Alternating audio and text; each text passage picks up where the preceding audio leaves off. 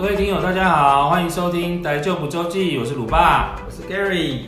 今天要讲的话题呢，是关于环保的话题。呃，各位听友知道吗？我们每一年都大概会有六十到八十万公吨的渔业用具被丢弃在海上，而且从海滩进入到海洋的废弃物呢，会有八百万吨的塑胶废弃物。那这些海洋垃圾呢，因为它的组成成分跟大小不同，需要分解的时间也不一样。小呢大概一到五年，大的话大概要几十年。保特瓶呢却要花到四百五十年。然后最令人震惊的是，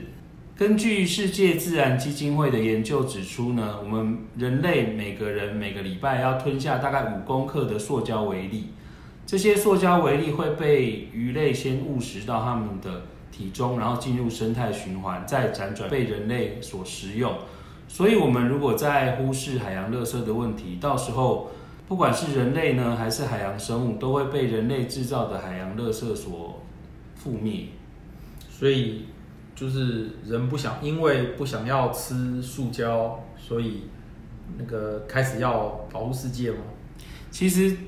也不是说不想吃到，而是说其实不管是人类或是生物，其实就你会想要跟垃圾生存在一起嘛？当然也不会想啊。那其实会想要聊这个话题，其实比较令我震惊的是，因为洋流的因素啊，你知道，其实现在的塑胶垃圾呢，已经成为了一个垃圾袋。就是说，呃，不是我们每天在使用那个垃圾袋哦，是因为大量塑胶垃圾被洋流带到夏威夷和美国加州之间，面积呢已经大到大概是有四十倍个台湾这么大，是全世界范围最大的一个塑胶垃圾的堆积处，也就是俗称的太平洋垃圾带。有啊，还记得你讲到这个，我就想到我们上次去龟山岛的时候，我们坐船在路上，其实也是看到很多。在沿沿着路上过去的时候，也是看到很多海洋垃圾漂浮在海面上。其实我觉得难免你可能不小心掉到海里或者什么，这个就是你真的是因为无心的关系。可是我真的觉得是我们出去旅游的时候，自己带的垃圾就要自己带走，不要危害到我们生存的环境。可是我觉得这个也不完全是他们在出去的过程中所制造的，因为。有一些其实也是在河流，就我的感觉会是河流流进大海的过程中，其实也会带入很多的垃圾。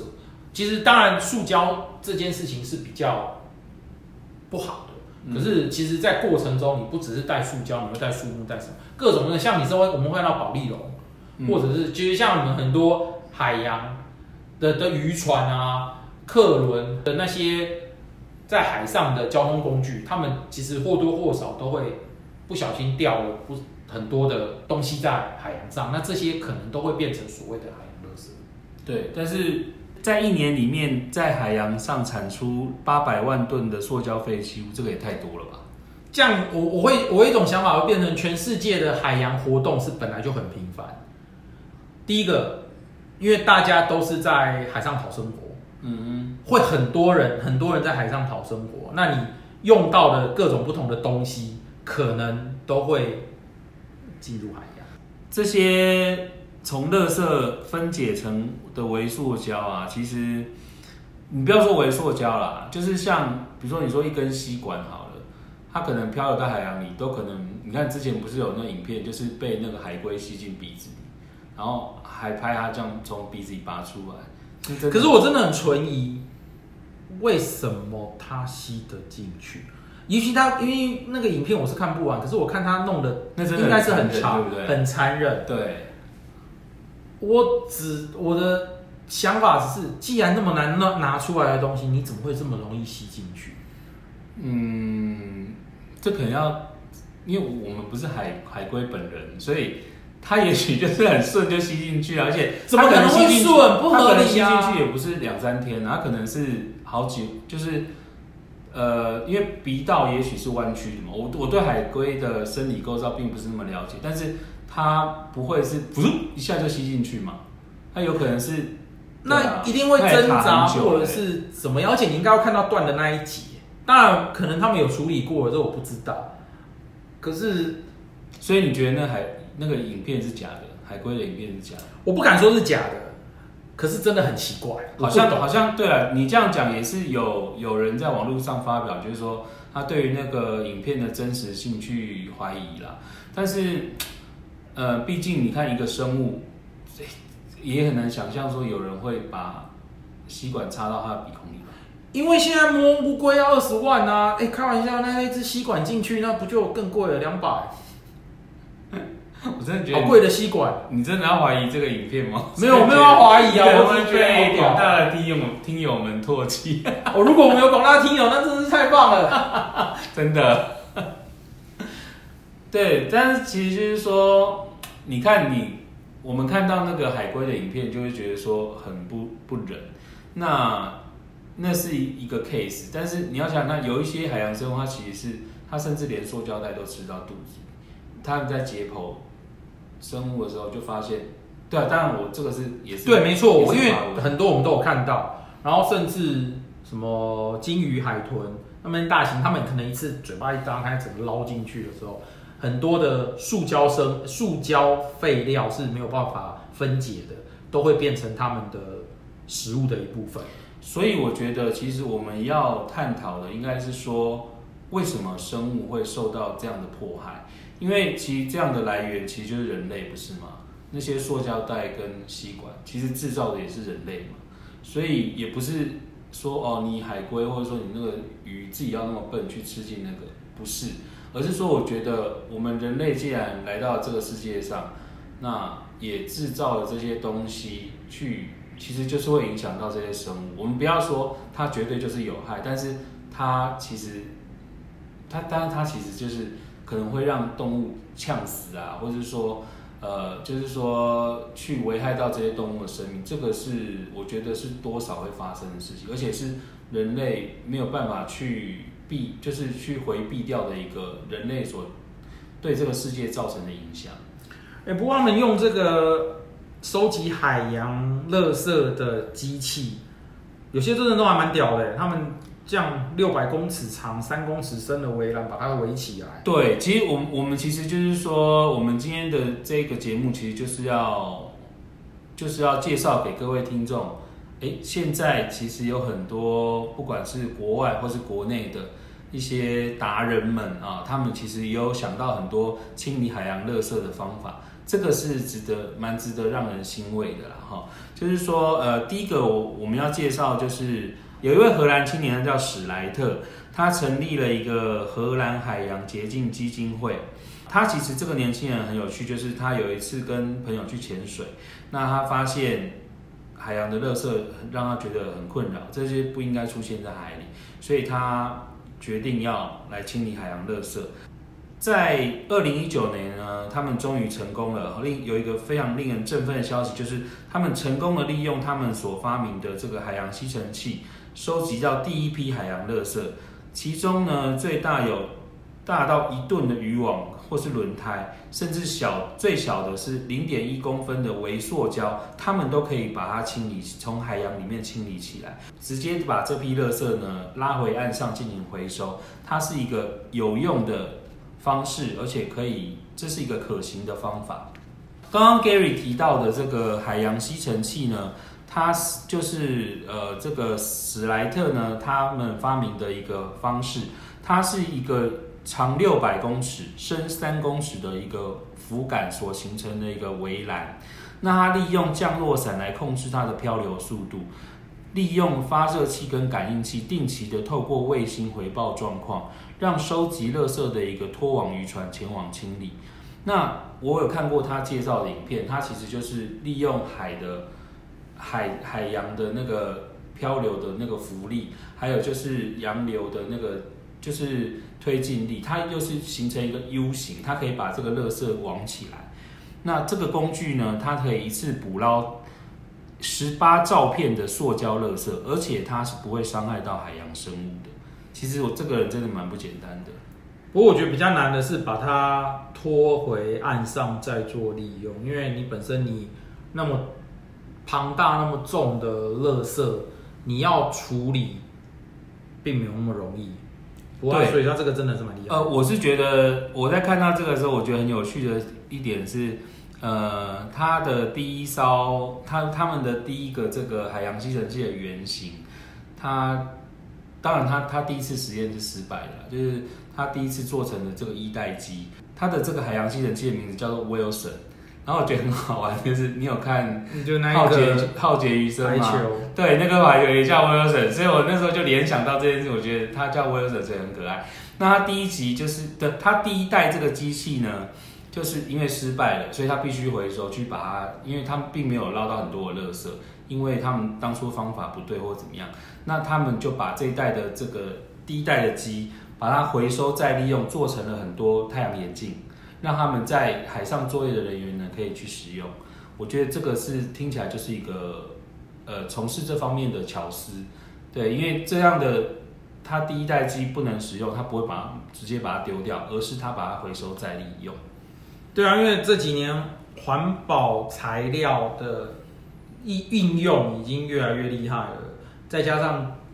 之前就有听过像一些很棒的鞋子的。公司他们都开始使用塑料材、塑胶材料，然后微粒子，然后甚至鞋子厂牌，他们也开始用这样子的原料来制作最新型、最棒的、最炫的鞋子。好，没关系，我们话题回到史莱特的故事。那我们这边跟听友介绍一下，史莱特他是在十九岁的时候就产生这个海洋吸尘器的概念，他的构想是透过洋流的力量。收集瓶罐、塑胶袋、拖鞋或是其他的垃圾，他预计用五年的时间来清除太平洋垃圾袋。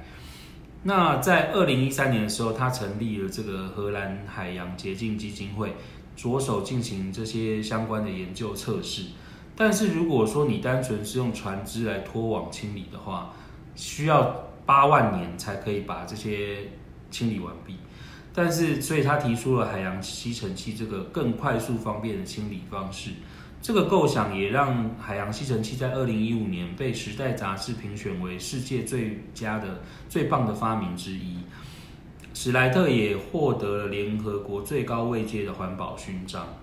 那在二零一七年的时候，海洋吸尘器的效能已经大幅提升。原先他预计是二零二零年才能进行的第一波清理，也提前到二零一八年。他一开始的目标是用十年来清除百分之四十二的太平洋垃圾袋，也加速到用五年的时间呢清除一半的垃圾袋。二零一八年的时候，海洋吸尘器正式开始运作，在最初几周的时间呢，完全没有办法收集垃圾。那在二零一八年底，他又遇到强烈的风浪袭击，导致他的系统遭到破坏。经过四个月的修修复期间，在六月，在二零一九年的六月份，又从加拿大温哥华重新上线运作。这就是我刚刚提到，他一开始他叫 Wilson 号，然后他 因为坏掉了，他把它改装成太阳眼镜。对，我觉得这个年轻人真的是非常的不简单。对啊，现在我看到他们的船在海上，好像在北太平洋，然后目前他们已经收集到了一百三十七万。公斤的垃圾，嗯嗯，对，然后它还有，它还有一个在线上网页上有在随时可以看随时记录它现在在哪里，然后收集多少，嗯，对，然后这一条船零零二号现在收集了八万三千公斤，所以你现在看的，你现在看的是他们那个协会的网页吗？对对对，我在他协会网接近协会看到的，对，然后大概用了十二十二周的测试。然后现在目前在北北太平洋的海域，在那边收集。它应该不止只有一个，它有五只吧？现在已经有五只了嘛？好像有五只在在收集，二四六，其实有六只啦。可是它有一两只在休息，嗯哼，在一一只在测试，然后一只签约，然后一只在维修，一只只有一只在 operation，哦，有五只在 operation 啦。正在做，对啊，对，然后我我这边看到的资料是说，后续他用拖网渔船搬运塑胶垃圾，把它搬回陆地上，需要庞大的费用，所以史莱特计划在未来能够以变卖回收塑胶垃圾的营收，就是把它制造成有用的东西来贩卖，来支撑它的这个搬运费用。那除了它的经费问题外，他们也扩大设备的尺寸，使用更坚固的材质，让它可以在海面上停留超过一年以上的时间，以达到更大的清理效益。那以上的成果呢，让史莱特也更有信心继续开发新的系统来清理这个区域。所以，如果各位对于这个议题有兴趣，或是对于史莱特他这样的计划，哎，我不知道叫大家捐钱，不要担心。我是说，你也可以上他们的这个，就像 Gary 他现在在呃上这个荷兰海洋洁净基金会 The Ocean Clean Up TOC 呃的这个一个基金会的官网去随时关切他们这样的一个行动。嗯嗯，很棒。好，那除了我们刚刚提到的这个荷兰青年史莱特呢，其实呃，在来自澳洲的两个很喜欢冲浪的杜顿跟斯格林斯基呢，他们也发明了一个对于清洁海洋很棒的东西，就是所谓的 C 病海洋垃圾桶。那杜顿跟斯格林斯基呢，他们对于日益严重的海洋垃圾问题也是觉得很担心，所以他们决定要研究怎么样回收海洋垃圾。那他们经过十年的努力，打造出一个全自动化的海洋垃圾清理器，就是 C-Bin。那这个海洋垃圾网原理呢，其实它是利用岸上的帮浦来制造水流，然后利用水流把垃圾带到中空的垃圾桶里面。桶子的底部是用滤网构成，所以每当水流带着垃圾进入桶子的时候，垃圾就会被滤网卡住。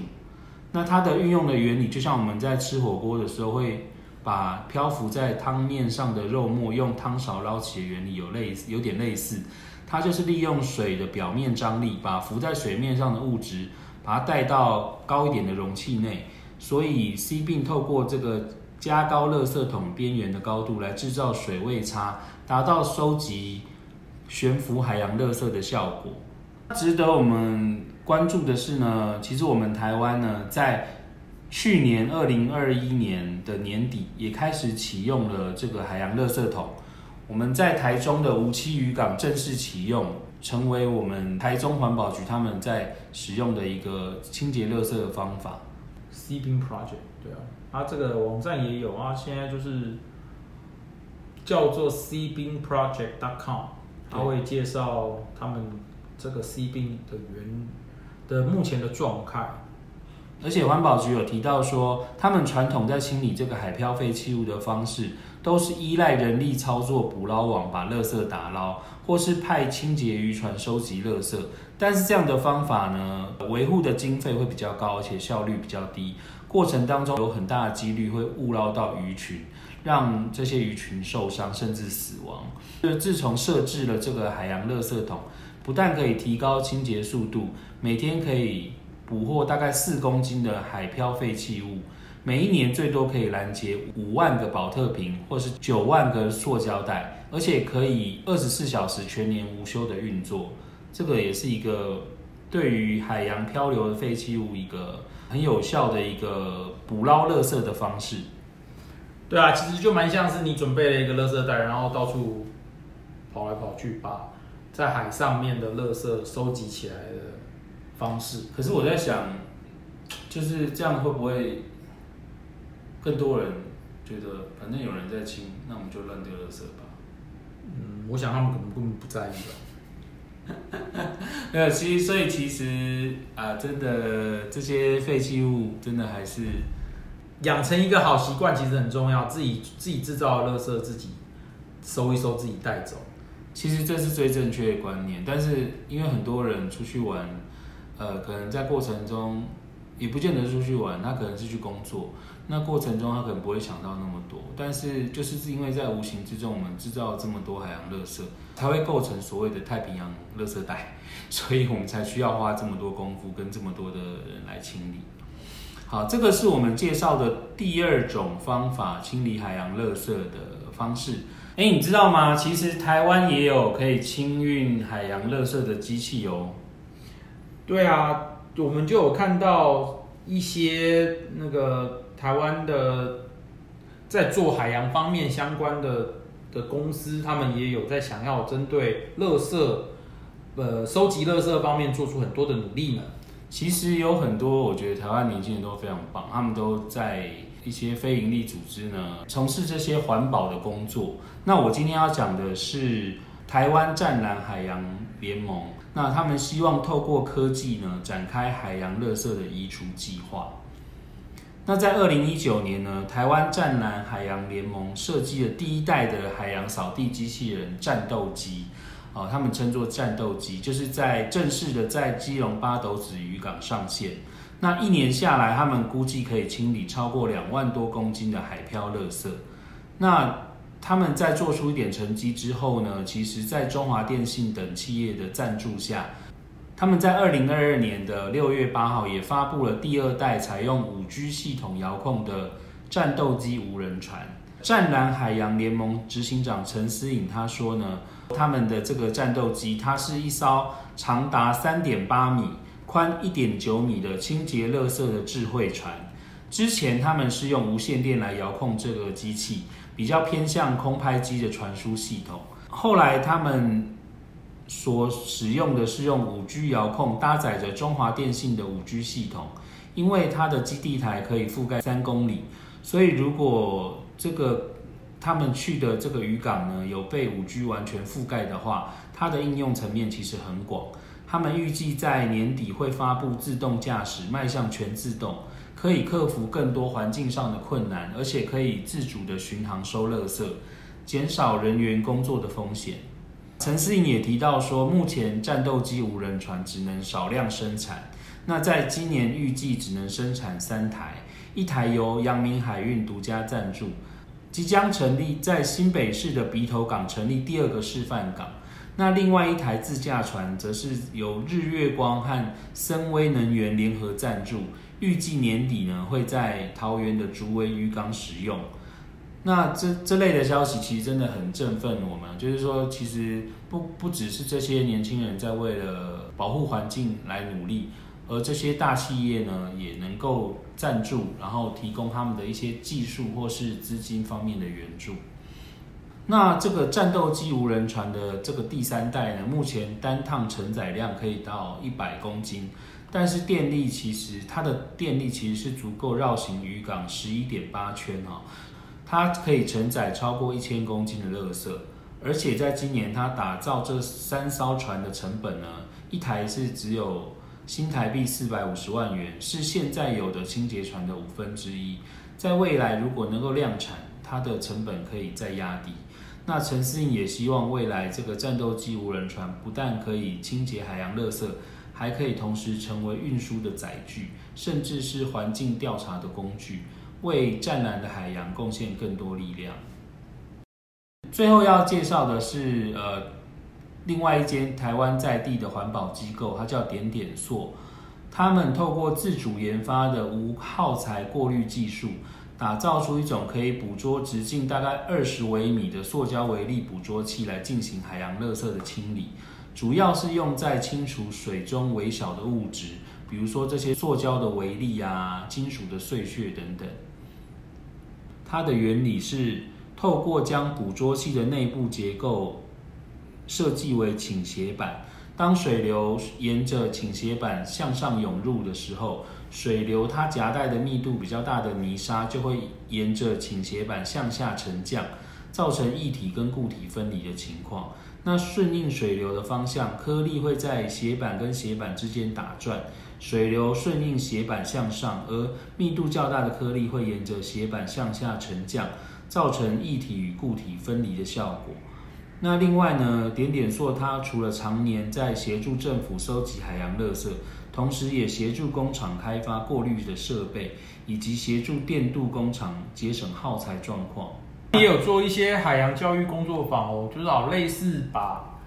呃这样子环呃保护环境海洋，然后如何是把海废的这个议题如何去设计更好的方法。然后带给学生，让学生开始思考这些呃如何减少塑胶微料怎么做。那从设计中，从创意中开始来做，然后并且和呃中原大学、台大好像都有一些相关合作哦。要做到环境保护，其实这样这么大的一个一件事情，绝对不是一两个人就能够做。那看到这么多的企业能够来提供他们的技术跟他们的资源，其实是一件非常好的事情。尤其台湾是个小小的海岛国家，周围都是海洋，我觉得大家应该多亲近海上，然后多呃想想一想，可以跟海做一些呃更多的交流，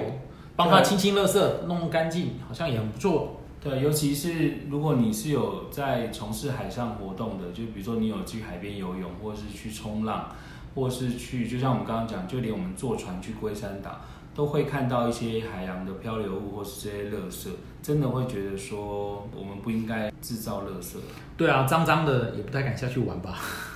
那在顺应这些国际的趋势呢？呃，其实我我们政府已经在二零一八年的一月禁止输入跟制造所谓的塑胶微粒的产品。那从七月开始也不能销售这些呃塑胶柔珠的这些产品。二零三零年呢，台湾也将全面禁用塑胶袋、免洗餐具、饮料杯、吸管这些一次性的塑胶制品。那可以确定的是说，从源头开始减量，